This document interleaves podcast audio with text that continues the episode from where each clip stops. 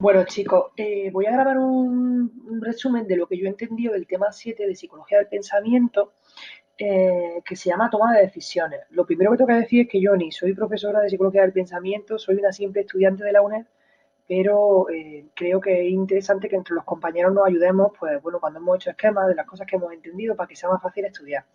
Entonces, si hay algo que diga que no está bien y tú dices, oye, mira, que esto está equivocado, pues escríbelo debajo que aprendemos todos, ¿vale?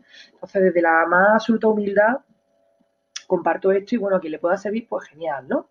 Venga, pues mira, en este tema eh, voy a ir grabando vídeos de un cuarto de hora porque si no se atasca el programa. Entonces, conforme vea que ha pasado un cuarto de hora, lo paro y sigo después, ¿no?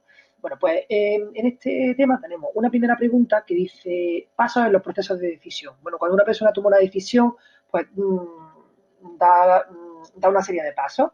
El primero es el planteamiento general, el segundo es la generación de alternativas y el tercero es evaluar las expectativas de probabilidad de ocurrencia de esas alternativas y las consecuencias de cada una. Y esto es un doble proceso. Bueno, por ejemplo, yo me puedo plantear, oye, ¿qué carrera profesional elijo?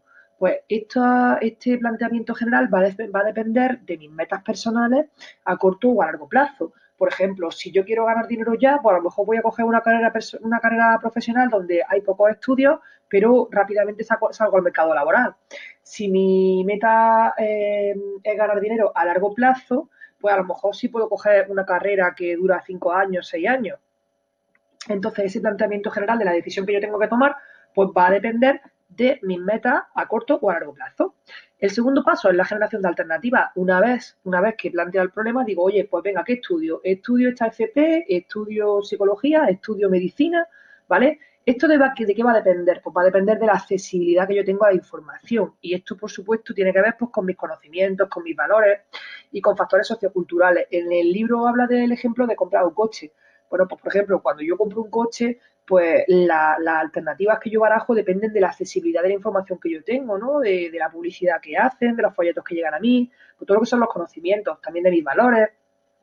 Bueno, y por último, eh, en tercer lugar, pues evalúo las expectativas de probabilidad de ocurrencia de esas alternativas, qué probabilidad hay de que yo termine estudiando medicina, qué probabilidad hay de que yo termine estudiando la FP de técnico sanitario y las consecuencias de cada una. Por eso aquí dice que es un doble proceso. Bueno, pues este el paso, este sería la pregunta 1. Paso en el proceso de decisión, pues planteamiento general, generación de alternativas y evaluar expectativas de probabilidad de ocurrencia y consecuencias de cada una. La segunda pregunta se llama teoría normativa de la decisión. Bueno, yo de todas estas definiciones que hay aquí de lo que es una decisión, lo que es una respuesta, lo que es una elección, yo destacaría principalmente que una elección está basada en expectativas sobre ocurrencias y consecuencias de las alternativas, es decir, que está basada en este último paso, ¿vale?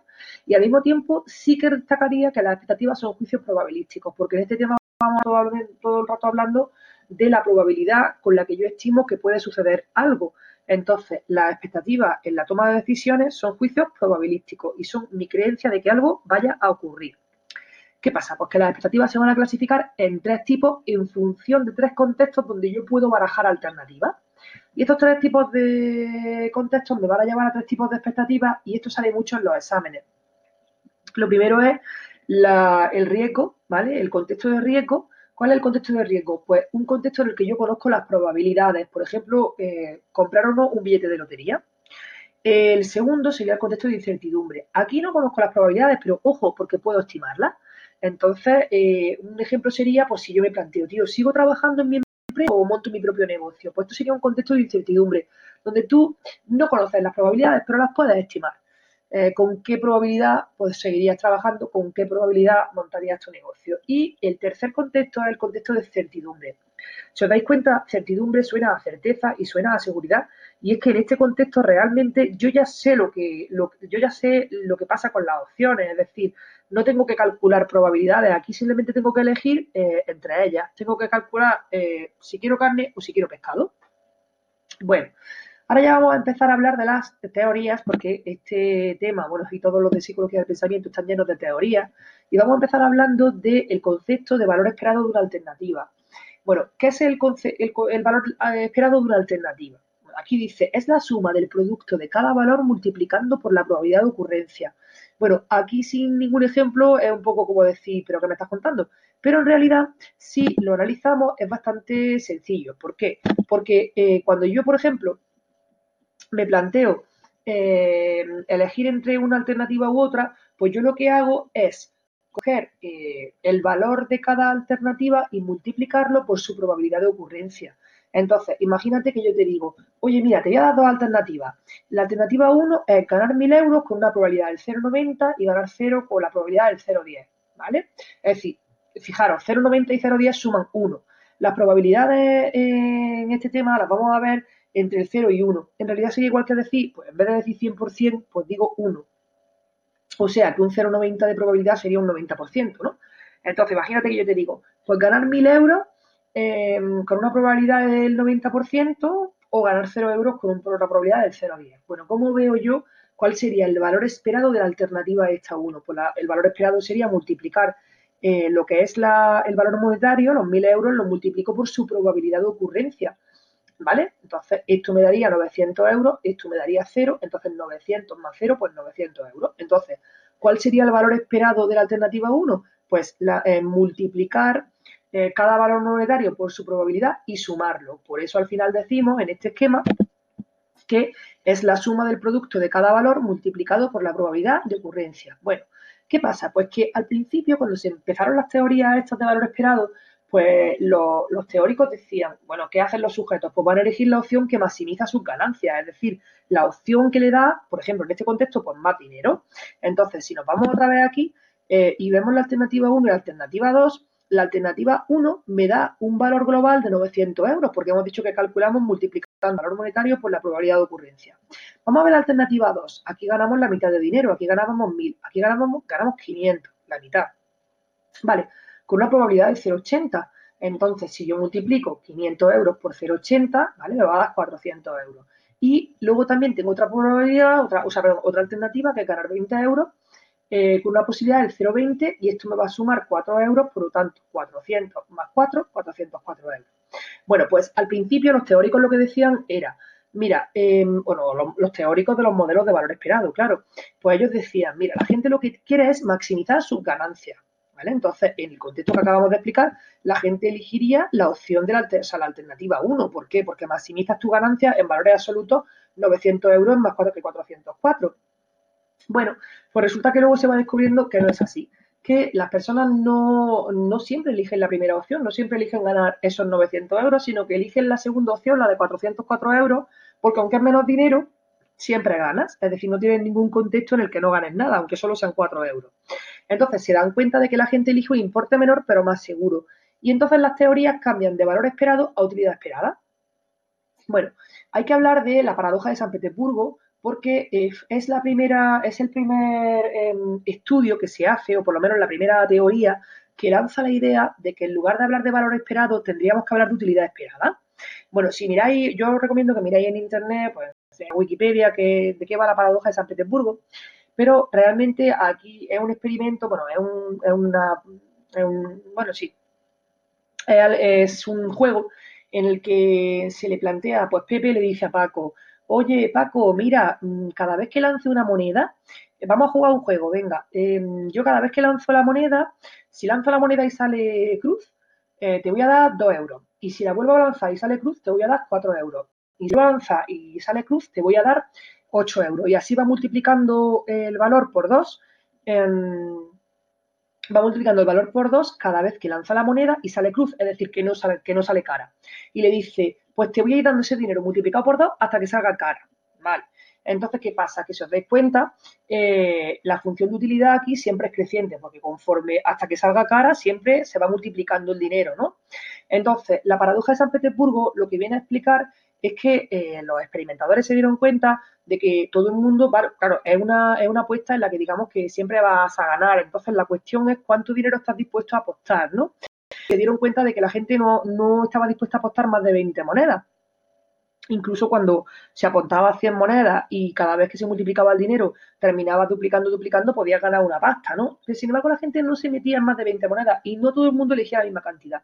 Entonces empiezan a darse cuenta de que realmente mm, todo el mundo no está dispuesto a apostar hasta el infinito cualquier cantidad de dinero y durante un tiempo ilimitado, claro, porque tú dices, oye, pues imagínate que te va que te caga y estás en la plaza del pueblo ¿eh? allí en San Petersburgo, tan bonito, y está en la plaza del pueblo, oye, y que no sale cara, que sale cruz, que sale cruz, que sale cruz, y cada vez ganas más dinero, ganas más dinero, y te llegan las 12 de la noche y se ha ido todo el mundo a la cama y tú sigues ahí flipado eh, ganando dinero. Bueno, pues esto no se da. Esto no ocurre. Entonces, la paradoja de San Petersburgo lo que dice Bernoulli es, mira, realmente no es realista, lo tenéis aquí, no es realista pensar que el jugador va a jugar, bueno, el jugador B va a jugar un tiempo ilimitado para obtener un número ilimitado de monedas. ¿De qué va a depender esto? Pues va a depender un poco de las metas del sujeto, o sea, hasta qué punto le interesa o apostar X dinero o tirarse muchísimo tiempo esperando a que salga la cara para que termine el juego.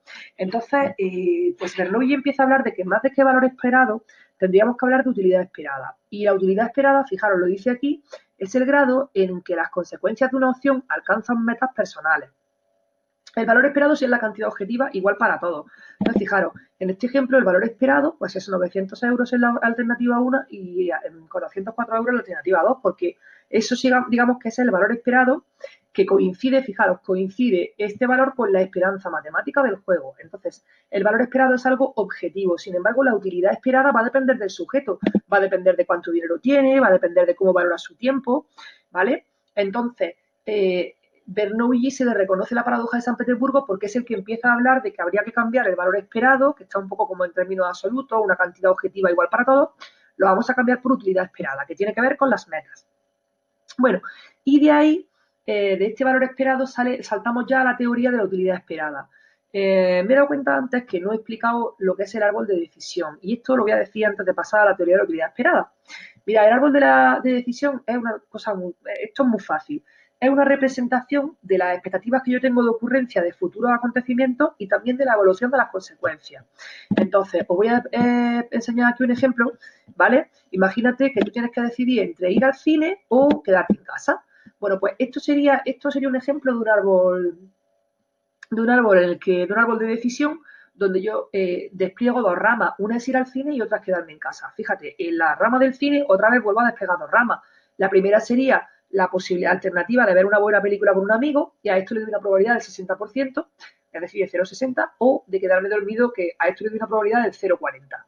Al mismo tiempo, a cada una de esas alternativas le doy un grado de satisfacción, que sean las consecuencias que yo estimo eh, que pueden tener. Pues si la película con este amigo ahí guay eh, ha ido bien, pues satisfacción 100%. Si me quedo dormido porque la película es un truño, pues la satisfacción es un 30%.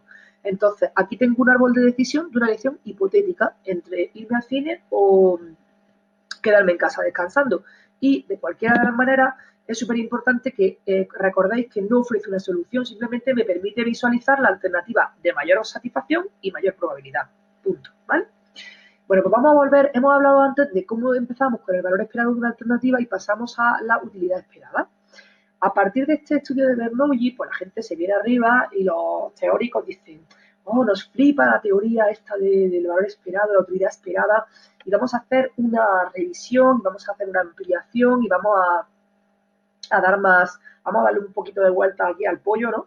Y entonces dicen, von Neumann y Morgenstern dicen, mira, pues vamos a, expandir esa teoría que inició Bernoulli y nos vamos a centrar en las decisiones individuales de las personas. Es decir, vamos a ver cómo las personas a nivel individual toman decisiones en situaciones de riesgo. Y por eso, y esto es pregunta de examen, la teoría de la utilidad esperada lo que hace es que mide actitudes de riesgo de la peña, ¿vale? Actitudes de riesgo de la people. Vamos a ver cómo la gente asume el riesgo. ¿Hay aversión al riesgo? ¿Hay preferencia por el riesgo? Pues vamos a verlo. Eh, von Neumann y Morgenstern, pues lo que dicen es que de alguna manera las personas cuando eh, eh, toman una opción, cuando eligen algo, están manifestando sus valores, están manifestando sus preferencias. Por ejemplo, esto es una cosa mía, esto no lo pone en el libro, pero yo lo entiendo así. Si tú, por ejemplo, decides invertir en una empresa que fabrica armas, pues tú estás manifestando unos valores distintos a si tú decides, eh, eh, imagínate que tienes dinero e inviertes en una empresa que fabrica vacunas. las decisiones que tú tomas son una materialización de los valores que hay detrás, de quién eres tú y, y de tus preferencias. Entonces, lo que dicen en la teoría de la utilidad esperada es que hay una relación entre lo que decides y tus valores. Y eso al final lo vamos a traducir en este contexto, como lo que estamos analizando es si la gente eh, ama el riesgo o tiene aversión por el riesgo, pues lo que vamos a ver es cómo las decisiones que toman son una manifestación de valor de amor o de aversión al riesgo. Entonces, Eh, si os acordáis, cada, cada alternativa tiene una serie de atributos, ¿no? Yo considero una serie de, de cosas que tiene la alternativa.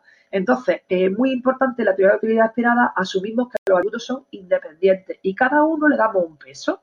Y eso va a ser importante porque cuando luego calculemos la función de utilidad, pues vamos a ir viendo cada atributo con el peso específico que tiene.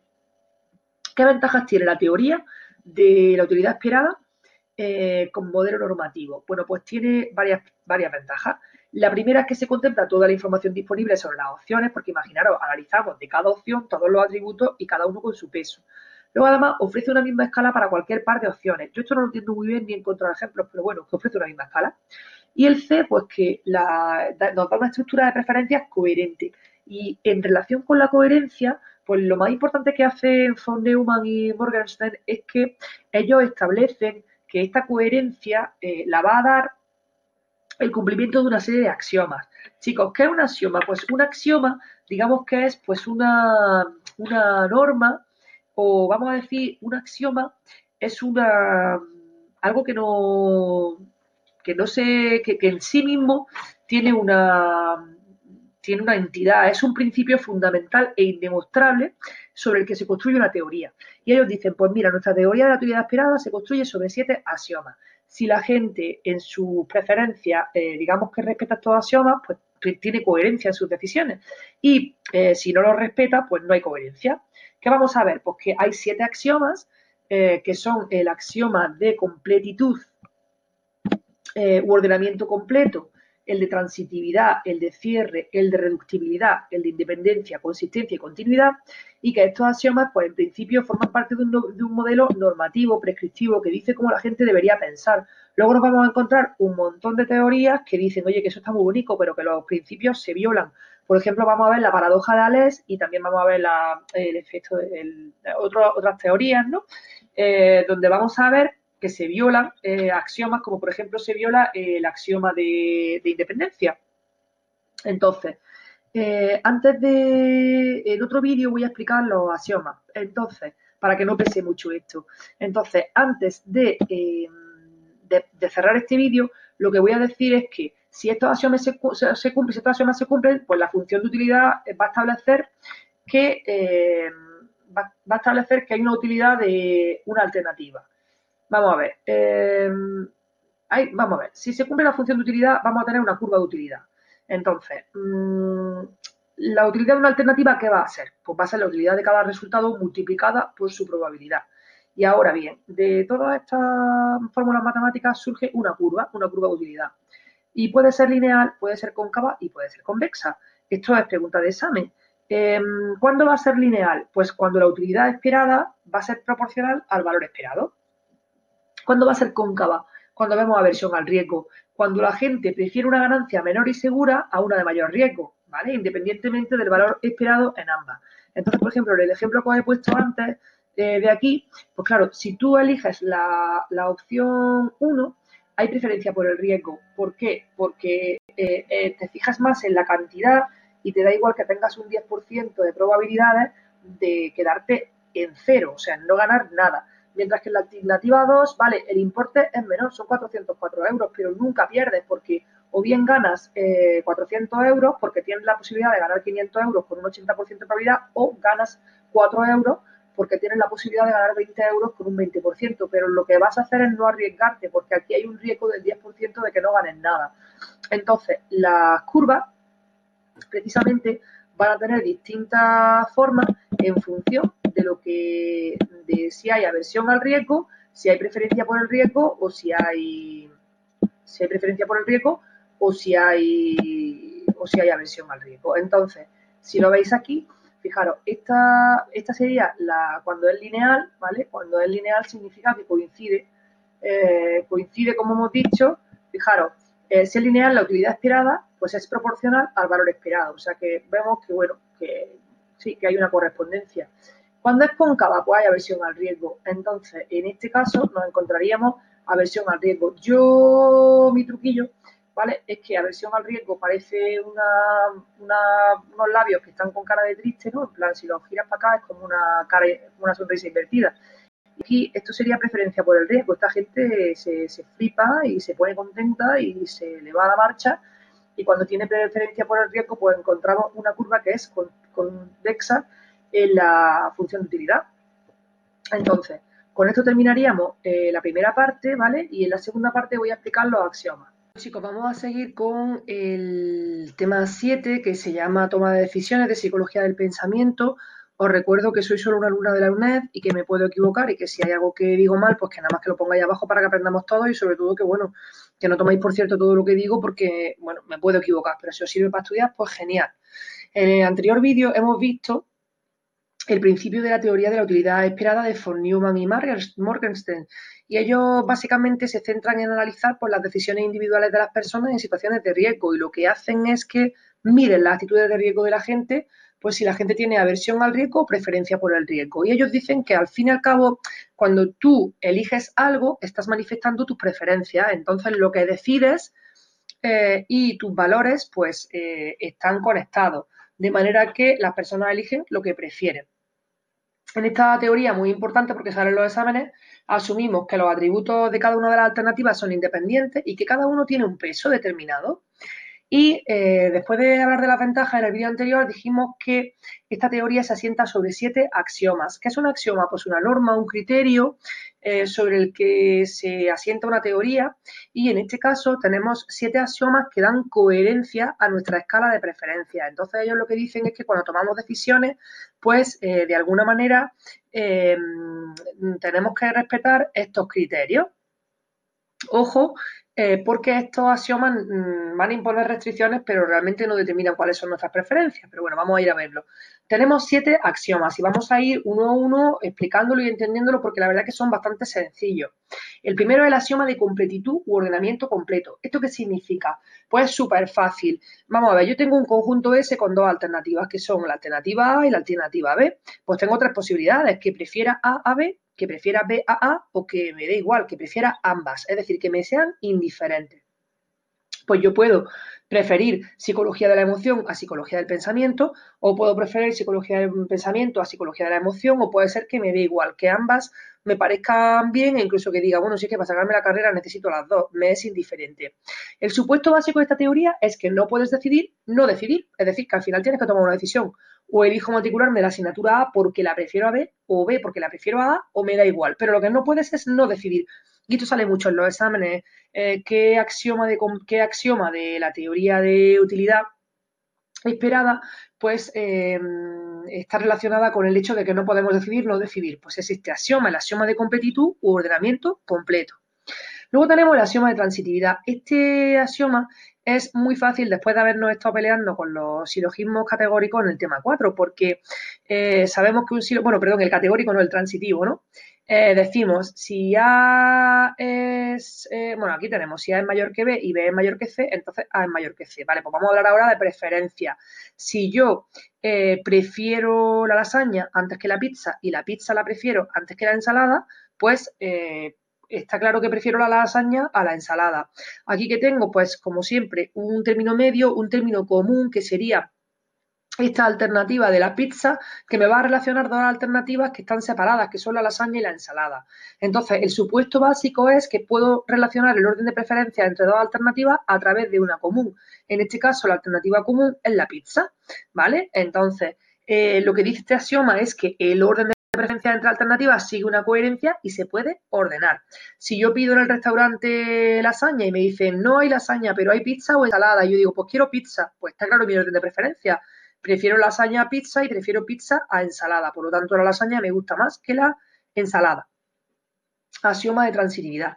Ahora tenemos el axioma de cierre. El axioma de cierre dice, este también es fácil, dice que si A y B son alternativas de un conjunto, pues sus probabilidades también lo son. Entonces, aquí el supuesto básico es que las personas podemos conceptualizar las probabilidades que están asociadas a las alternativas propuestas. Entonces, por ejemplo, imaginaros que yo tengo que decidir si me matriculo de psicología de la personalidad o de psicopatología. Bueno, pues eh, la alternativa de, perdón, de psicología de la personalidad es la alternativa A. La conceptualizo como eh, alternativa A. y la alternativa de psicopatología la conceptualizo como alternativa B. Pues igual que puedo conceptualizar las alternativas, puedo conceptualizar sus probabilidades.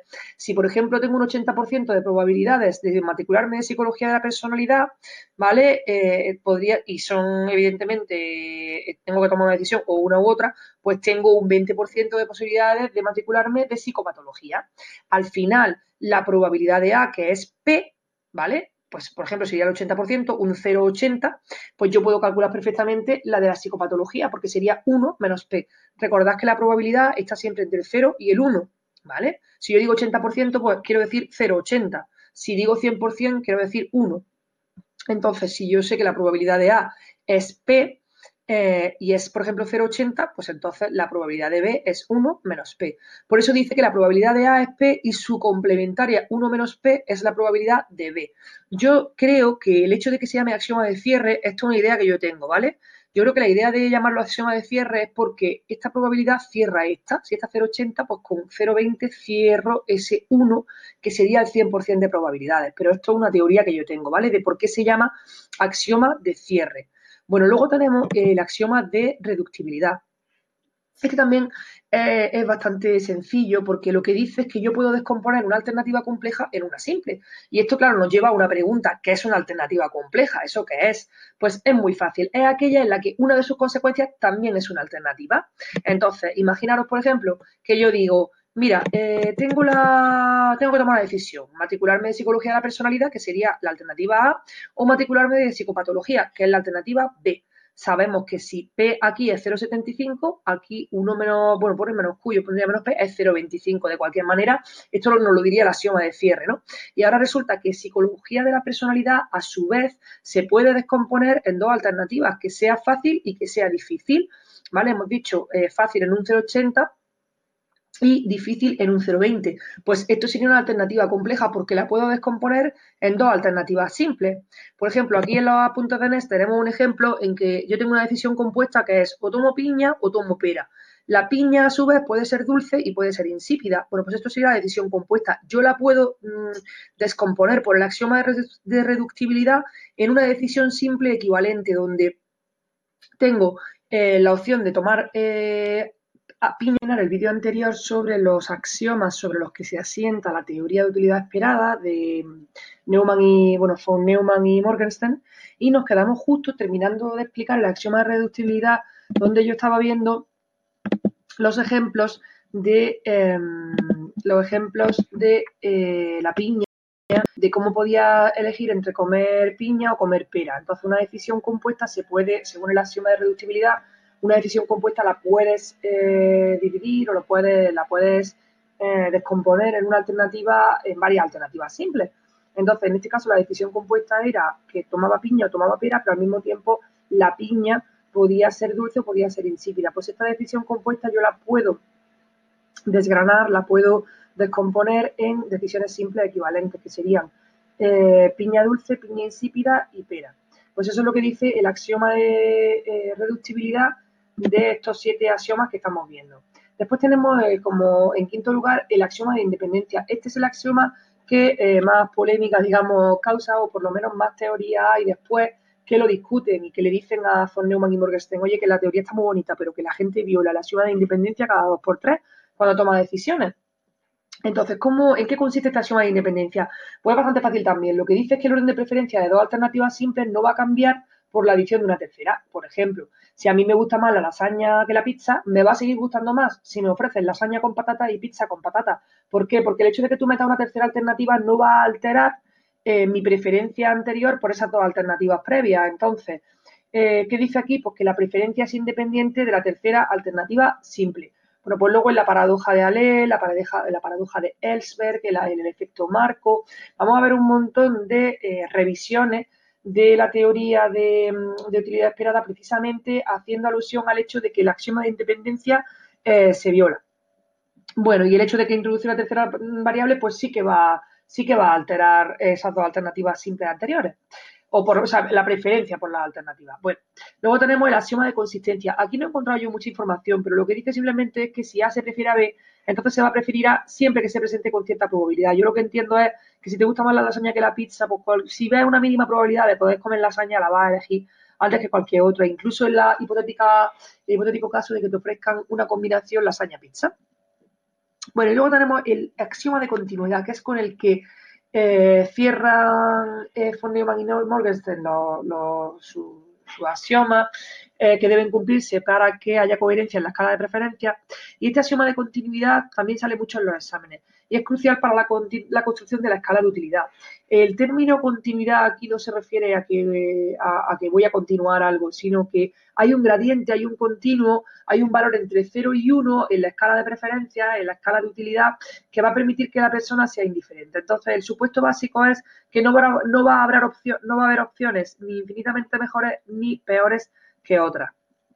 Recordemos que los asomas imponen restricciones que no determinan cuáles son las preferencias, simplemente, bueno, pues ponen una serie de condiciones para que haya coherencia en la escala de preferencia. Y ojo, eh, ¿ser racional significa que todos tenemos que compartir la misma función de utilidad? Eh, no, significa que tenemos que ajustarnos a los axiomas. Si recordáis, la función de utilidad eh, era, era el resultado de, bueno, calcular la utilidad de las alternativas en, el caso, en este caso multiplicábamos la utilidad de cada resultado por su probabilidad y esto nos daba lugar, esta función de utilidad nos daba lugar a tres curvas de utilidad distintas, que eran la lineal, la cóncava y la convexa. En la lineal, pues la utilidad esperada es proporcional al valor esperado. En la cóncava, pues eh, lo que vemos es gente que prefiere ganar algo eh, que sea menor pero seguro porque tiene aversión al riesgo independientemente del valor esperado en ambas opciones, ¿no? Es decir, si hay una con riesgo y otra sin riesgo, pues eh, la versión al riesgo va a dar lugar a una función de utilidad cóncava. Que yo os comentaba que eh, para mí un truco es pensar en una sonrisa invertida, ¿vale? Pues eso sería la función de utilidad cóncava. Y en la convexa, pues la gente le flipa el riesgo y entonces, pues la, curva de utilidad es una curva que parece una sonrisa, en media sonrisa, porque la gente, pues, pues le va a la marcha y se emociona con el, con el riesgo. Entonces, una vez hemos terminado de explicar los axiomas, vamos a pasar a ver eh, todas esas teorías que eh, rebaten la utilidad esperada de von Neumann y Morgenstern, hablando de que algunas veces o muchas veces los axiomas no se cumplen. En concreto vamos a hablar principalmente de la violación del axioma de independencia, aunque también vamos a ver, por ejemplo, la, violación del axioma de transitividad. Bueno, con esto cierro y grabo otro vídeo con las teorías. Eh, ¿Cuáles son las objeciones a la teoría de la utilidad esperada? Y vamos a ver en principio dos objeciones. Uno es la paradoja de Alès, o de Alès, y otra es la paradoja de Ellsberg. Entonces vamos a empezar con la paradoja de Ale. Esta dice que tenemos dos situaciones y entonces en la primera la gente elige una opción con, eh, con aversión al riesgo, mientras que en la segunda situación eligen una opción que indica preferencia por el riesgo. ¿Y esto por qué ocurre? Pues ocurre como consecuencia de haber introducido una tercera alternativa. Pero claro, esto no debería ser así porque según, la, según el axioma de independencia, el orden de preferencia de dos alternativas simples no se va a cambiar porque tú metas una tercera alternativa. Bueno, resulta que ellos descubren, bueno, Ale descubre que la preferencia es opuesta dependiendo de cómo se presenta el problema. Esto vamos a entenderlo mejor mirando exactamente en qué consiste la paradoja de Ale. Tenemos una primera situación, la veis aquí, y una segunda situación. En la primera situación tenemos alternativa A y B. En la A tenemos ganar un millón de euros con una probabilidad del 100% y alternativa B, ganar también un millón de euros con probabilidad de 89%, cero con probabilidad de 1 y dos y medio, dos millones y medio con probabilidad de 10%. Entonces, ¿cuál va a coger la persona? ¿Cuál va a elegir? Pues obviamente va a elegir la alternativa A, porque es un millón de euros con una probabilidad del 100%, o sea que te voy a dar seguro un millón de euros, mientras que aquí dos millones y medio de euros es muy bonito, pero oye, que estamos hablando de un 10% de probabilidades, entonces más vale pájaro en mano que ciento volando. Me quedo con la alternativa de un millón de euros. Aquí está bastante claro. Si os dais cuenta, en la alternativa A teníamos solo la opción de ganar un millón de euros y en la B teníamos o dos millones de euros o un millón de euros o cero. Cada uno con una probabilidad, dos millones y medio con 10%, un millón de, euros con probabilidad del 89% y cero eh, euros con probabilidad del 1%. Bueno, antes de seguir con la paradoja de Ale, voy a decir que eh, eh, Savage introduce un, elemento más en, el principio, en el axioma de independencia. Savage eh, introduce un, bueno, un concepto, ¿vale? En el axioma de independencia le añade un principio que es el aspecto cierto o sure thing. Y voy a explicar esto antes de seguir con la paradoja de Ale, porque si no, no puedo seguir explicándola. ¿Qué es el aspecto cierto o sure thing? Bueno, pues em, lo que dice Savage es que si dos alternativas comparten un resultado concreto, la preferencia de alternativas va a ser independiente del valor de ese resultado común. Entonces, ¿qué significa esto que acabo de decir muy repollo? Pues mira, aquí tenemos un ejemplo súper fácil. Aquí dice, yo voy al supermercado, ¿no? Y quiero jamón de pavo. Y resulta que tengo dos ofertas. Una con todo el sabor, 10 calorías por loncha y ecológico. Y además, bueno, aquí no lo pone, pero es muy caro, ¿no? Y otro con todo el sabor, 15 calorías por loncha y más barata. Y no es ecológica.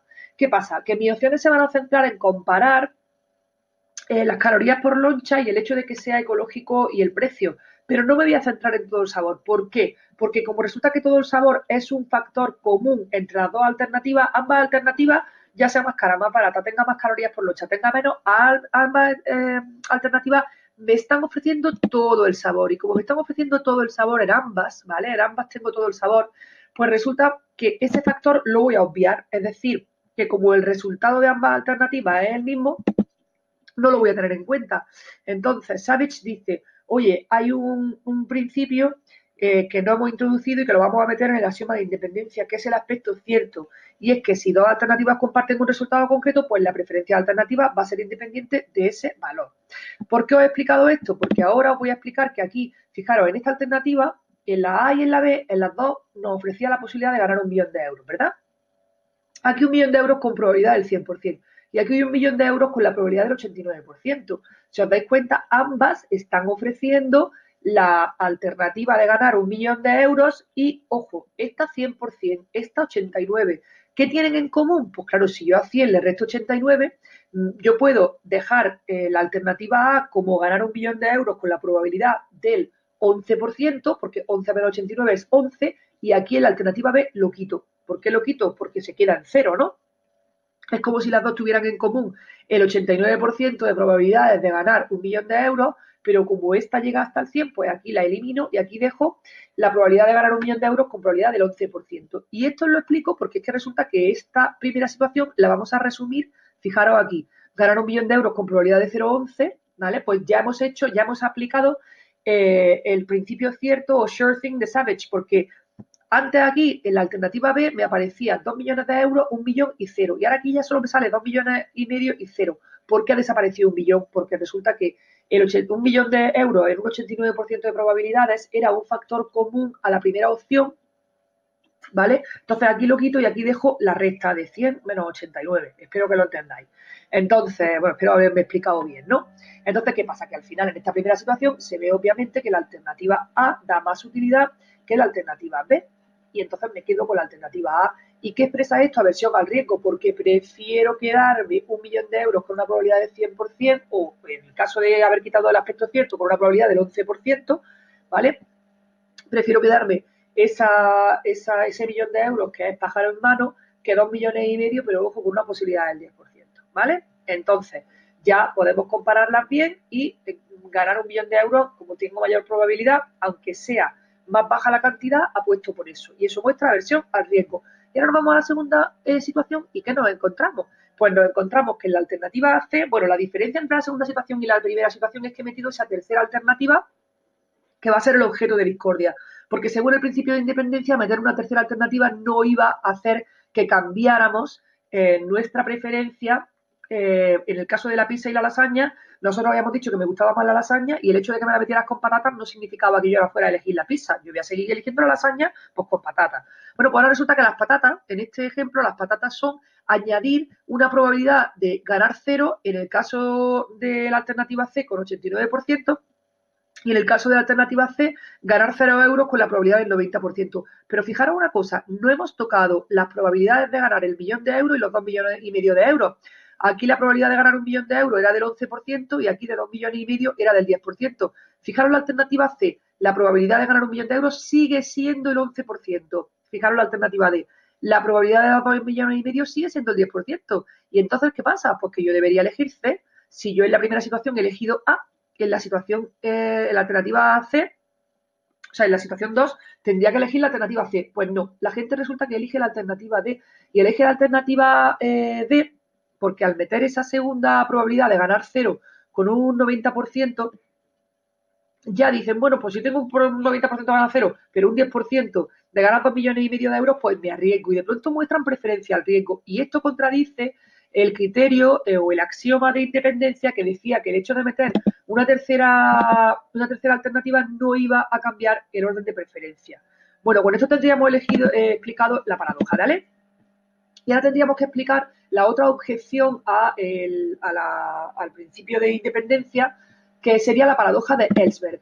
Y aquí lo que tenemos es un experimento con bolas rojas, amarillas y negras. Y resulta que me dicen, oye, hay 90 bolas. Y te voy a decir seguro que hay 30 rojas. Pero amarillas y negras no te voy a concretar cuántas hay. Te voy a decir que suman 60 unidades. Pero claro, esas 60 unidades pueden ser 50 negras y 10 amarillas, pueden ser 30 y 30, pueden ser 20 y 40. Entonces, claro, la paradoja de Ellsberg lo que me enseña es que las personas en contextos de incertidumbre dicen, venga, venga, yo no me la juego. Fijaros, eh, si veis la primera situación y la segunda situación, ¿vale? Eh, cuando aparece la bola roja sola, fijaros, solo hay dos casos en los que aparece la bola roja sola. Cuando la bola roja aparece sola, yo me puedo hacer una idea de cuál es la probabilidad de que salga la bola roja, porque si me dice 100 euros y la bola es roja, bueno, pues si yo sé que hay 30 bolas rojas en un total de 90, sé que un tercio, una tercera parte de las bolas son rojas. Entonces yo puedo calcular la probabilidad exacta de que salga una bola y sea roja. Pero si tú me dices 0 mm, euros o 100 euros, si es negra o amarilla, o si es negra o si es amarilla, ¿qué pasa? Que yo no sé de qué punto parto. Yo no sé cuántas bolas inicialmente hay negra o amarilla, entonces no puedo calcular la probabilidad. ¿Por qué? Porque no sé cuántas hay a priori, no sé la proporción. Y eso es lo que hace que en la primera situación la gente elija la alternativa A, que hay ganar 100 euros si la bola es roja, ¿vale? Porque sé que tengo un 30% de probabilidades porque el 30% de las bolas son rojas. Y en la segunda situación, la gente elige la alternativa D. ¿Y sabéis por qué elige la alternativa D? Porque es la única, porque en esta alternativa tengo el único caso en que el rojo se queda aislado. Entonces, elijo la alternativa de aquí porque, vale, son ceros y son rojas, pero es que sé cuántas rojas hay. Ahora, si es negra o amarilla, es que no puedo calcular la probabilidad. ¿Vale? Entonces, la paradoja de Ellsberg viene a decir, pues eso, que hay aversión, que, nos habla de la aversión que tiene la gente a la incertidumbre y se basa en el concepto de ambigüedad, porque el hecho de no saber cuántas bolas negras o amarillas hay me hace siempre apostar a lo que, a lo que dé la roja. Las personas tienden a preferir probabilidades conocidas, pero claro, estas elecciones violan el axioma de independencia como acabo de enseñar. Así que Ellsberg al final critica la teoría de la utilidad esperada y dice, mira que como modelo prescriptivo vale, pero como modelo normativo válido no, porque la gente no piensa así. Ahora, em, teorías descriptivas de la decisión. ¿Qué son las teorías descriptivas? Pues son las teorías mm, que muestran los resultados experimentales y cómo la evidencia empírica Mm, demostró que la teoría de la utilidad esperada de von Neumann y Morgenstern era muy bonita con sus axiomas y todo, pero resulta que la gente en la vida normal violaba continuamente los axiomas. Entonces, lo que hicieron fue desarrollar, bueno, varias personas, varios investigadores desarrollaron diversas teorías y se llaman teorías descriptivas de la decisión, porque no describen cómo eh, debería pensar la gente o cómo debería tomar decisiones, sino cómo deciden de verdad, ¿no? Casi todas las eh, teorías hacen alusión a la violación del principio de independencia, que era el quinto axioma, pero hay una aquí que es la violación del axioma de transitividad, que eh, sería la única que no está relacionada con las demás, y esta tampoco no es que la tenga muy clara, pero bueno, habla de circularidad en decisiones simples y complejas. Y aquí el ejemplo que nos pone, pues que hay un alumno que tiene tres opciones para terminar la carrera y dice, pues sí, yo prefiero la asignatura A a la B y la B a la C, pues entonces prefiero la A a la C. Eso sería el, axioma de transitividad.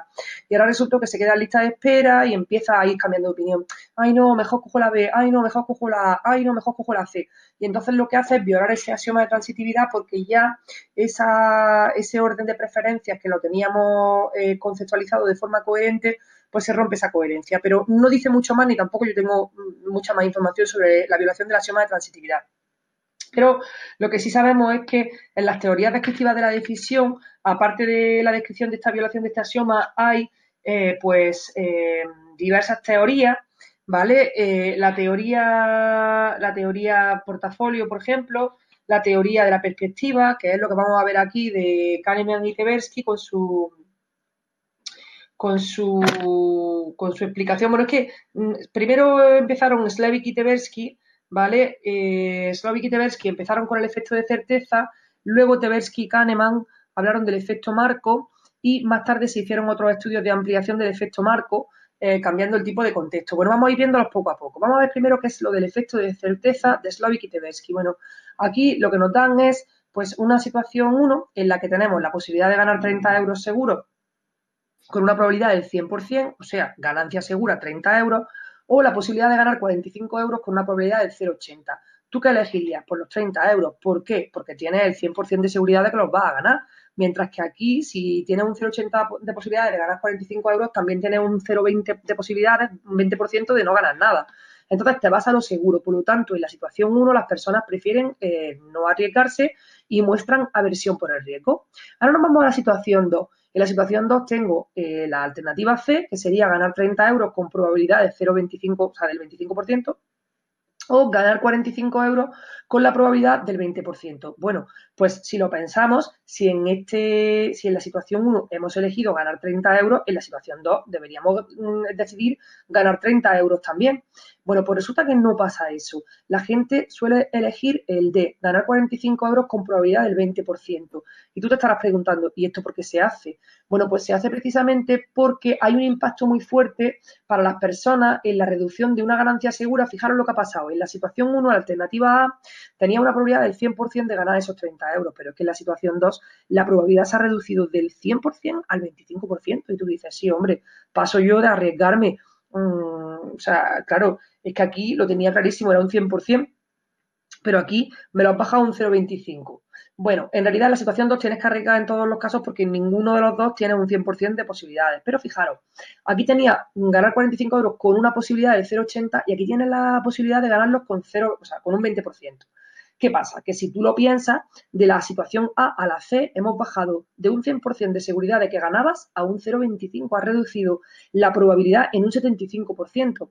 Mientras que en, de la B a la D solo bajamos de 0,80 a 0,20. Entonces, el efecto de certeza lo que dice es que la reducción de una ganancia segura, que sería 1 eh, en el caso de A a una, a una de 0,25, que sería el caso de C, tiene un mayor impacto que bajar del 80% de probabilidades en B al 20% de probabilidades en D. Entonces, ¿qué pasa? Pues que eh, la tercera variable sí importa, pero tú te estarás preguntando, ¿y cuál es la tercera variable? Pues la tercera variable es precisamente el cambio en las probabilidades. Entonces, si os acordáis del axioma de independencia, el hecho de que yo te combinara la lasaña con las patatas o la pizza con las patatas no hacía que tú dejaras de preferir la lasaña a la pizza. ¿vale? porque, porque las patatas no alteraban tu orden de preferencias. Pues aquí las patatas serían el cambio de probabilidades. El hecho de bajar del 100% al 0,25, ah, perdón, al 0,20, sí, al 0,25, pues ese cambio de probabilidades sería la tercera alternativa y eso va a, va a impactar de una manera mayor en ti, de manera que vas a decirle adiós al axioma de independencia, porque lo lógico es que si aquí elegías los 30 euros, aquí los eligieras también. Pero claro, aquí dices de perdido al río, para ganar 30 euros con una posibilidad de 0,25 y ganas 45 con una de los 0,20, pues paso, me arriesgo y aunque aquí haya menos probabilidad porque es un 0 por 20, pues o un 0,20, pues intento ganar 45 euros. Y si os dais cuenta, aquí mostrábamos aversión al riesgo y aquí estamos en la situación 2, al elegir la opción 2 de estamos mostrando preferencia por el riesgo. Bueno, pues del efecto certeza pasamos al efecto marco o de inversión de preferencia de Tversky y Kahneman. Y este ocurre cuando todos los problemas se presentan en términos, cuando los problemas se presentan en términos de pérdidas y ganancias. Hay que decir una cosa y es que esto ya, el efecto marco, es un ejemplo de la violación del principio de invarianza. ¿Qué es el principio de invarianza? Pues eh, es un supuesto básico dentro de la suma de independencia. ¿Y qué te dice el el principio de invarianza? Pues es súper tonto, es una, es una, chorrada. Dice que la relación entre las preferencias no, debía, no debería depender de la descripción de las alternativas o del planteamiento del problema. Es decir, que si yo le llamo pérdida, tú eliges una cosa y si le llamo ganancia, elige otra. Cuando a lo mejor te estoy ofreciendo lo mismo. Entonces, lo que dice el principio de invarianza es que el modo en que a ti te describen las alternativas, el lenguaje que se utiliza para describir las alternativas, no debería influir en, en el orden de tus preferencias. Pues resulta que sí influye. Y entonces resulta que las personas sí que cambian sus preferencias según la descripción y eso lo vemos en el efecto marco, lo vemos en el, estudio, en el estudio de Tversky, Sata y Slovic sobre atributos positivos o negativos y lo vamos a explicar ahora. ¿Qué pasa en el efecto marco? Que se llama también de inversión de preferencia. Pues resulta que esto ocurre cuando el problema se presenta en términos de pérdida o ganancia. Cuando a la gente le cuentan, vamos a decir que te cuento la misma historia, pero la misma te la cuento hablando de ganancia y la, misma te la cuento en, en términos de pérdida. Pues resulta que la gente cuando le habla en términos de ganancias muestra aversión al riesgo, es decir, que prefieren ciertas eh, alternativas ciertas con una probabilidad del 1 cuando se ofrece ganancia, pero se muestran, muestran preferencia por el riesgo cuando le hablas en, términos de pérdida. Resulta que este efecto, este efecto marco es súper persistente y no se limita a aspectos monetarios. Mm, Tversky y Kahneman em, hicieron un experimento en el que le, daban a elegir a las personas dos programas sanitarios, ¿no? En uno le decían que podían salvar X vidas y en otro decían que podían, em, digamos, provocar X muertes o que se habría esta pérdida de vida. Fijaros, entonces, el hecho de cambiar de salvar vidas a perder vidas, pues hizo que la gente eh, mostrara, o sea, violara el principio de invarianza, porque según le plantearan la alternativa, pues los sujetos elegían aversión al riesgo en el caso de que la alternativa se expresara en términos de salvar vidas o preferencia por el riesgo en caso de que la alternativa se presentara en términos de muerte. Entonces, aquí tenemos en los apuntes de, nuestros compañeros, tenemos, por ejemplo, eh, ejemplos, ¿no? En los que te dicen, fíjate, aquí tenemos una primera situación en la que nos hablan de ganar y una segunda situación en la que nos hablan de perder. Y es muy importante que controléis que el punto de partida de ambas situaciones es distinta, porque si no, no se entiende este ejemplo. Fíjate, dice, supongamos que hoy eres 300 euros más rico y tienes que elegir entre la alternativa A, que es ganar 100 euros seguro, probabilidad del 100%, es decir, del 1, o alternativa B, ganar 200 euros con una probabilidad del 50% y ganar 0 euros con una probabilidad del 50%. La gente donde se tira, pues a ganar 100 euros, chiquillo, si la probabilidad del 100%. Entonces, 300 más 100 me darían 400 euros si yo cogiera la alternativa A. Ahora voy a la segunda situación. Supongamos que eres 500 euros más rico. Cuidado porque aquí éramos 300 euros más ricos. Aquí somos 500 más ricos. Y tengo que elegir entre perder 100 euros seguros y perder 200 al 50% o perder 0 con un 50%. Si os dais cuenta es lo mismo, solo que aquí hablamos de ganar y aquí hablamos de perder. Pero teniendo en cuenta que aquí teníamos 300 euros y aquí tenemos 500, el saldo es el mismo porque si a 500 euros le quito 100 euros me quedo en 400, con lo cual tanto la alternativa A como la alternativa C al final me dejan en un saldo de 400 euros. Bueno, pues resulta que la gente en la primera situación cogía la alternativa A y en la segunda situación cogía la alternativa D. Aquí mostraba preferencia por el, o sea, por la seguridad, es decir, aversión al riesgo, y aquí mostraba eh, em, preferencia por el riesgo. ¿Esto cómo es posible? Pues mirad, la explicación es muy fácil. Porque aquí dice, tengo 300 euros y me da 100 seguros, pues genial, 400, no me, no me arriesgo. Pero aquí resulta que es que soy 500 euros más, o sea, aquí me ofrece mm, perder 100 euros seguros o perder 200 euros con una probabilidad del 50% o 0 con el 50. Y yo digo, yo estoy dispuesta a perder 100 euros seguros, tío es que 100 euros seguros me estás diciendo que me va a quitar 100 euros, qué chungo, ¿no? Pues prefiero esta opción porque, vale, puedo perder más dinero, puedo perder 200 euros, pero ojo, porque tengo el 50% de probabilidades de no perder nada, de perder cero. Entonces aquí paso, aquí prefiero arriesgarme. O sea, aquí yo digo, para saber seguro que me va a quitar 100 euros, me arriesgo a perder 200, pero ojo, ventana a la esperanza, porque tengo la posibilidad de perder eh, solo 0 euros. Y yo este ejemplo lo explico igual por los pisos. Tú imagínate que tienes tres pisos porque te va que te caga y te ofrecen ganar un piso seguro o ganar dos pisos pero con menos probabilidad. Pues tú te vas a ganar un piso. Ahora, y el saldo sería cuatro pisos. Ahora me dices, tienes cinco pisos y tienes que optar entre perder seguro uno o perder a lo mejor dos. ¿Por qué? ¿Por qué a lo mejor? Porque tienes un 50% de probabilidades de perder uno de esos dos pisos y quedarte en tres pisos, pero ojo, puedes perder ninguno porque tienes un 50% de probabilidades de no perder ninguno. Entonces aquí dices, tío, yo me arriesgo porque, joder, es que, que me quiten un piso que es chungo, ¿no? Mi pisillo en la playa. Entonces aquí prefieres arriesgarte. Por eso al final está la conclusión de este efecto, es que eh, si hablas de ganancias, la gente prefiere no arriesgar, aversión por el riesgo, pero si hablas de perder, la gente prefiere arriesgarse. Vamos a seguir hablando de mm, revisiones de la teoría de la utilidad esperada y matizaciones sobre el cumplimiento de los axiomas sobre los que se asienta esta teoría.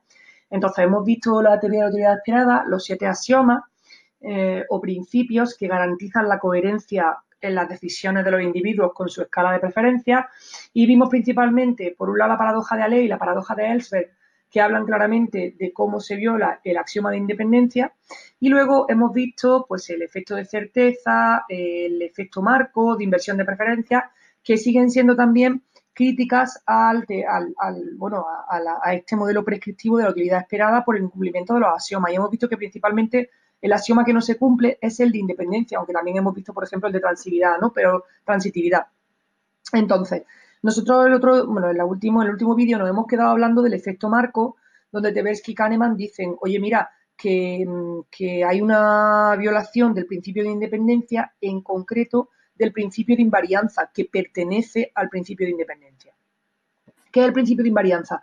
El principio de invarianza lo que me dice es que las preferencias de los sujetos no deben cambiar, no deben cambiar eh, por el hecho de que las alternativas se expresen con unas palabras u otras, es decir, que la descripción de las alternativas no debería cambiar las preferencias de los sujetos y eso es lo que dice el principio de invarianza que forma parte del principio de independencia. Entonces, dicen Tversky y Kahneman, dicen, oye, que esta, esta violación del principio de invarianza no solo se produce eh, por la descripción de las alternativas. Y eso lo ven, en el efecto marco vemos que en función de que las alternativas se describan como pérdida o ganancia, pues la gente va a mostrar aversión al riesgo en el caso de que te plantee el problema como posibilidad de ganar o preferencia por el riesgo como posibilidad de perder. Bueno, pues Tversky y Kahneman dicen, oye, que no solo por cómo se explican las alternativas se va a violar el principio de invarianza, también se va a violar en función de cómo plantees el problema.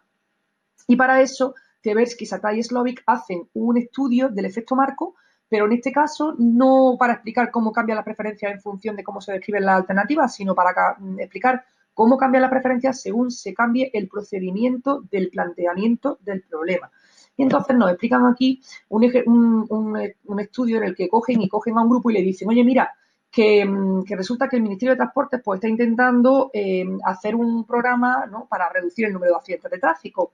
El programa X eh, reduciría, reduciría el número de muertos y solo habría 500 fallecidos eh, con un coste de 55 millones. Y el programa I tendría 570 fallecidos con un coste de 12 millones. En un primer planteamiento del problema le preguntan a la gente y la mayoría de la gente elige el programa X. Bueno, por lo menos el 67% elige el X y el 33% elige el Y. Por lo tanto, la mayoría de la gente elige salvar vidas. Elige el que tiene mayor coste, pero ojo, el que salva más vidas porque solo tiene 500 fallecidos. Bueno, pues ahora cogen y cambian el planteamiento del problema y le dicen a la gente, Mira, le explican lo mismo, el Ministerio de Transportes quiere salvar vidas, ha tenido este programa donde en el X 500 fallecidos cuestan 55 millones y el programa Y em, conseguiríamos reducir y dejarlo en 570 fallecidos, ojo, pero no le dan el importe del coste y le dicen a la gente, estima tú el coste. Entonces, ¿qué pasa? Que si la gente estima el coste como inferior a 12 millones, van a entender que eligen el programa Y, es decir, que, que mm, perdón, eligen el programa X. ¿Por qué? Porque eh, prefieren que sea más competitivo. Pero si la gente lo, lo pone por debajo de 12 millones, pues entonces es que prefieren el programa I, es decir, que quieren que el programa I sea competitivo y que le gane al programa X, por lo tanto no están apostando por salvar vidas. Bueno, pues ahora resulta que hacen este estudio y ahora fijaros cómo cambian las elecciones, el 96% elige I y solo el 4% prefiere el programa X. Con esto que se demuestra pues que resulta que se demuestra que los atributos que se consideraban eh, importantes, eh, los atributos que se consideraban más importantes en la primera elección, es decir, en el primer planteamiento donde se ofrecían eh, estos programas, cada uno con su coste, los atributos que más contaban en, en, el primer problema, que eran salvar vidas, resulta que pierden importancia al poner un precio. Entonces, en el segundo planteamiento, pues la gente cambia de opinión. Y eso es lo que demuestran Tversky, Sata y Slovic, que la violación del principio de, invarianza se puede producir por cómo presentar la alternativa, y eso sería el efecto marco, pero también se podría producir por cómo presentas el problema en sí mismo. Bueno, y ya antes de pasar a la teoría de la perspectiva, prospectiva o expectativa, eh, hacen aquí también alusión a eh, el supuesto de que una elección binaria pues, no debería influir en la elección o rechazo. ¿Eso qué significa? Porque está un poco raro expresado. Pues simplemente eh, ellos hacen, bueno, los investigadores hacen un, no estoy segura de que sea también de Tversky, pues los eh, investigadores hacen un estudio y a un grupo le dicen que tienen que conceder la custodia, la custodia a un menor y a otro grupo le dicen que tienen que rechazar la custodia a un menor, o sea, a un progenitor, a uno hay que concederle la custodia y a otro hay que rechazarle la custodia del menor.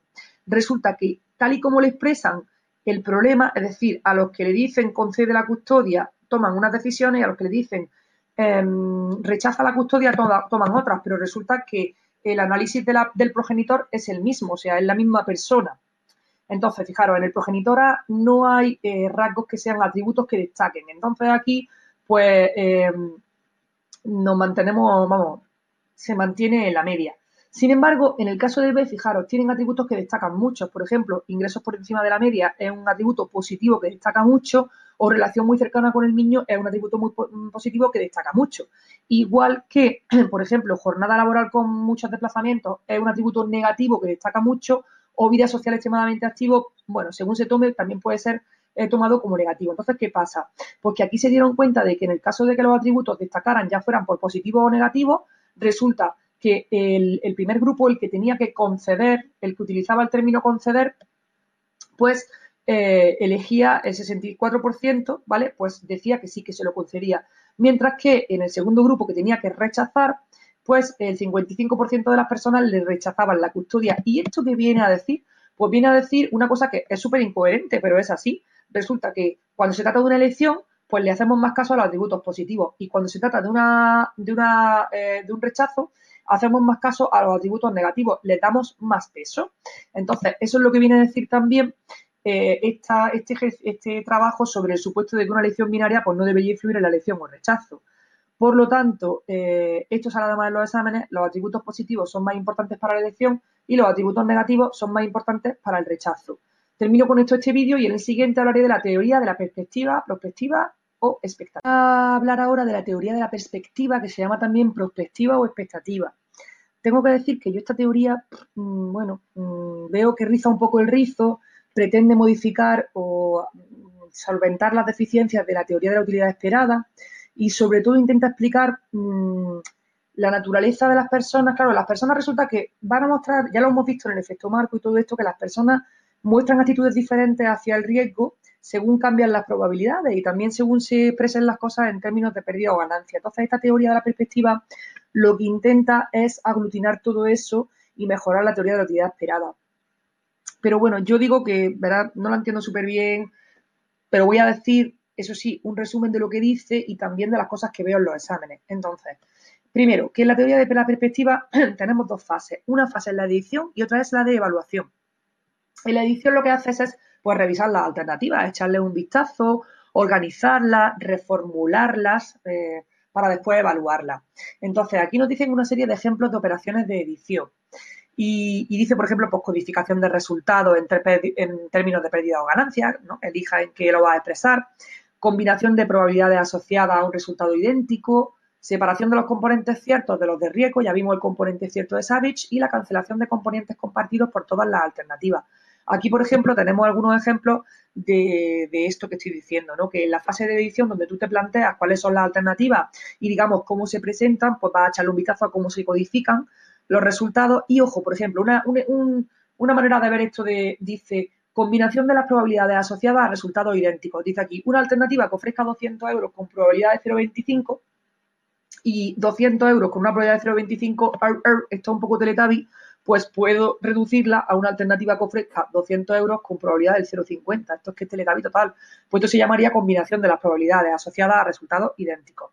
Segregación de componentes, esto es cuando sacamos lo del componente, lo del factor este componente cierto, el short thing de Savage, porque aquí lo que dice es, si yo tengo una alternativa que ofrece 300 euros con probabilidad del 0,80 y 200 con probabilidad del 0,20, fijaros que 300 es igual que decir 200 euros más 100, ¿no?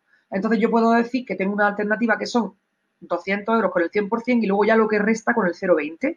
Dice aquí, se puede descomponer en una ganancia segura de 200 euros, claro, 300 y 200 tienen en común 200. Este sería 200, este sería 200 más 100. Pues los dos tienen una ganancia común de 200 euros y si yo sumo la probabilidad del 0,80 y del 0,20 me da un 100%. Entonces yo puedo en esa segregación de componentes descomponer una ganancia segura, eh, descomponer todo esto en una ganancia segura de 200 euros y una ganancia de 100 euros con probabilidad de 0,80 por 200 por 1 más, bueno, aquí un montón de rollo, vale. Entonces, eso es la segregación de los componentes buscar ese factor común que es el componente cierto. Bueno, luego, por ejemplo, dice cancelación de componentes compartidos por todas las alternativas, pues igual, si todas las alternativas tienen algo que es lo mismo, en eso no me voy a fijar, pues lo quito. Y luego la simplificación por el redondeo o por eliminación de alternativas muy poco probable. Bueno, esto supongo que en la fase de edición, cuando una de las alternativas es ver a un pony volar con, con un arco iris, vomitando un arco iris, pues dice voy a eliminar esta alternativa porque es poco probable. Esto es una chorrada que me estoy inventando, pero es para acordarnos de que la simplificación por redondeo o por eliminación de alternativas poco probables forma parte de las cosas que se pueden hacer en esa fase de edición donde yo reviso, hago una revisión preliminar de la alternativa ofrecida. Y luego ya sí que tenemos una fase de evaluación, que es donde ya sí que voy, una vez que le he dado vuelta y he mareado el pollo en la fase anterior de edición, pues ya sí que voy a ver cuál es la alternativa que me da el valor más alto y voy a, y voy a elegirla, ¿no? Entonces, una cosa súper importante de esta teoría eh, es que el valor, bueno, vamos a sustituir el concepto de utilidad por valor. Cuidado porque dijimos que en la época de Bernoulli se vio que había que sustituir valor esperado por utilidad esperada, ¿vale? Es que aquí no lo sustituimos por valor esperado, lo sustituimos por valor, ojo, definido en términos de pérdidas y ganancias. Y además desde un punto de vista, desde un punto de referencia, no en términos absolutos. Eh, esto es importantísimo porque el punto de referencia es una de las cosas, claro, por eso se llama teoría de la perspectiva, porque mm, el individuo va a considerar que las cosas son pérdidas o ganancias en función de un punto de referencia. De hecho, una ganancia, si es menos de lo que tú esperabas, lo puedes contemplar como una pérdida. Y eso va a depender de qué? De tus expectativas, fíjate. Por eso dice que el punto de referencia procede de las expectativas de la peña, ¿vale? De las expectativas de la people. Bueno, dice que eh, bueno, en esta fase de evaluación introducimos unos conceptos súper importantes que son valor, función, valor y pesos decisorios. Eso sale mucho en los exámenes. Entonces, eh, hemos dicho que valor sustituye al concepto de utilidad, que está definido, está definido en términos de pérdida y ganancias con respecto a un punto de referencia, no en términos absolutos. Esto sale mucho en los exámenes. Nada de términos absolutos ni valores finales cuando hablamos de la teoría de la perspectiva. Siempre que hablemos de la teoría de perspectiva, estamos hablando en puntos de referencia, expectativas de la gente, bueno, ahora tenemos una función valor que tiene forma de S y es asimétrica. La tenéis aquí, esta función valor, ¿vale? La tenéis aquí. Eh, tiene forma de S y es asimétrica. ¿Por qué asimétrica? Básicamente porque las pérdidas nos parecen mucho más chungas que las ganancias. Entonces, la misma cantidad, ganar 30 euros, no te produce tanta ilusión como ansiedad te produce perder 30 euros, ¿vale? Entonces, aquí lo que dice es que mm, nosotros, eh, para nosotros tiene un mayor impacto negativo, fíjate, tiene un mayor impacto negativo una pérdida frente al impacto positivo que tiene una ganancia con el mismo valor. Y eso es lo que va a hacer que la curva se acentúe o, tenga pues esa inclinación mayor en las pérdidas que en las ganancias. Aquí es más suave, pero aquí está mucho más inclinada, ¿vale? Entonces, eh, ya hemos dicho el tema del valor. La función de valor tiene forma de S y es asimétrica. Eh, hay, una función de valor subjetivo, ojo, subjetivo para ganancias, que sería cóncava aquí, y una función convexa para las pérdidas. Luego dice inclinación mayor cerca del punto de referencia A, y a partir de ahí, inclinación mayor en pérdidas que en ganancias. Es lo que acabo de explicar. Esta curva, si la veis, está mucho más inclinada que esta, que es más suave. ¿Por qué? Por el impacto negativo mayor que tiene una pérdida frente al impacto positivo eh, que tiene una ganancia con el mismo valor. si yo gano 200.000 euros, mmm, bailo el mambo, pero si pierdo 200.000 euros, Dios mío, me tiro por un puente. Entonces, mayor impacto negativo que tiene la pérdida frente al impacto positivo se va a manifestar en esa curva de una manera más pronunciada. Y luego tenemos otro término eh, importante, es el de peso de las alternativas. Ojo, los sujetos no van a ponderar sus alternativas. Ponderar significa darle importancia, pues no le van a dar el mismo peso eh, no le van a dar el peso con probabilidades objetivas, sino con pesos decisorios. ¿Pesos decisorios qué son? Pues pesos decisorios tiene que ver con, en base a mis expectativas, qué peso le doy yo a cada alternativa. Dice aquí que guardan relación no lineal con las probabilidades objetivas. Pues claro, porque en la teoría de la perspectiva, ¿qué significa perspectiva? Porque lo estoy viendo desde mi punto de vista y no puedo ser objetivo, soy subjetivo. Entonces, por eso, eh, esos pesos decisorios van a guardar una relación no lineal con probabilidades objetivas. O sea, que yo un poco como que voy a distorsionar la realidad. Y por eso me dice aquí que los pesos decisorios son mayores cuando la probabilidad es baja, y esto se llama sobreestimación, y son menores cuando la probabilidad es media y alta. O sea, que cuando la probabilidad es baja, yo sobreestimo y me creo que es más alta, ¿vale? O sea, le doy un mayor peso y no veo que es tan baja, lo sobreestimo. Y cuando la probabilidad es media y alta, subestimo. Ojo, hay una cosa muy fácil para memorizar esto, porque si es baja sobreestima y que si es alta subestima, o sea, lo contrario. Pero hay que aprenderse también que cuando la probabilidad es media, tendemos a subestimar. O sea que una manera de aprenderse esto podría ser un poco pensar que somos pesimistas, ¿no? Y aquí dice, o sea, que sobreestiman las probabilidades bajas y se subestiman las, moderadas o altas. Y yo lo que he hecho ha sido encontrar aquí algunas preguntas de examen que hacen referencia a la teoría de la perspectiva, porque sabe, sale muchísimo. Fijaros, en la 6 dice, la teoría de la perspectiva sustituye el concepto de utilidad esperada por, y fijaros, valor esperado, valor en términos absolutos, valor respecto a un nivel de referencia. Valor en términos absolutos sabemos perfectamente que no, porque siempre es con respecto a un nivel de referencia y es subjetivo, pero podemos confundirnos al ver valor esperado. No, eso era lo de la teoría de antes de Bernoulli. Entonces, valor eh, respecto a un nivel de referencia. Luego tenemos en la pregunta 13, la teoría de la perspectiva sostiene que las estimaciones del valor de una alternativa son Y dice aquí, estimaciones sobre los cambios en riqueza o en bienestar, estimaciones sobre los estados finales de riqueza o bienestar, estimaciones sobre las magnitudes absolutas de riqueza o bienestar. Esta es facilísima, porque si dice estado final no puede ser teoría de la perspectiva, porque además en la teoría de la perspectiva se va viendo que, claro, eh, el índice, del marco de referencia va cambiando, entonces no pueden ser estados finales de riqueza o bienestar. Y también eh, sabemos que esta no es magnitudes absolutas de riqueza, no puede ser porque tampoco hablamos en términos absolutos, sino relativos. Por lo tanto, la eh, correcta de la 13 es la A.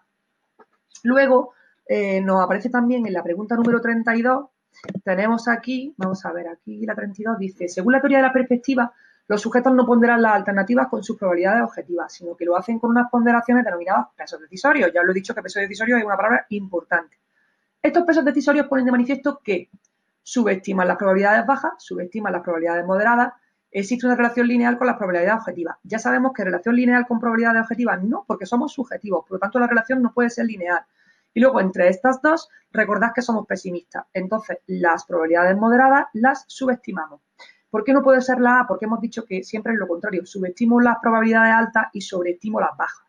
Entonces, esta no puede ser. Y como somos pesimistas, pues cuando las probabilidades son moderadas, pensamos más para perder que para ganar. Entonces, subestimamos. Luego hay otra aquí, que es la 53. La 53 que dice, la teoría de la perspectiva explica el cambio en las preferencias de los sujetos cuando se cambia el contexto de la situación de ganancia a pérdida o de pérdida a ganancia. ¿Por qué? Y dice, las variaciones en el contexto de situación inducen a variaciones del punto de referencia, las variaciones en el contexto de situación inducen a variaciones de la utilidad esperada y C, las alternativas A y B son correctas. Esta pregunta es chunga porque yo cuando la contesté puse la C y resulta que no, que es la A. ¿Por qué es la A? Bueno, pues mm, entiendo que no hablamos de utilidad esperada en esta, en esta, en este, en esta teoría y entonces como no nos sirve el concepto de utilidad esperada, pues ya solo puede ser correcta la, la A, ¿vale? Y luego la última que quiero comentaros es la 62, que dice la función de valor de la teoría de la perspectiva tiene forma de S y es asimétrica. Esta simetría permite explicar los resultados que mostraban A mayor impacto, impacto en el ámbito de pérdidas que ganancias, dada la misma variación absoluta. B, una mayor sensibilidad al grado de desviación de un resultado con respecto a un punto de referencia que al resultado por sí solo. Y C, ambas son verdaderas. Bueno, pues en este caso, en esta pregunta, sí que la respuesta es la C. Ambas son verdaderas, porque sabemos que tenemos un mayor impacto en pérdidas que en ganancias. Nos da un supuncio si perdemos 200.000 euros, pero aunque nos flipamos si ganamos 200.000 euros, no es tan chungo, o sea, el impacto no es tan grande. Y luego dice una mayor sensibilidad al grado de desviación de un resultado con respecto a un punto de referencia. Yo realmente lo de la desviación tal son matemáticas y no lo entiendo mucho, pero sí que entiendo que la curva es más pronunciada eh, en la parte de pérdida, o sea que creo que se refiere a eso.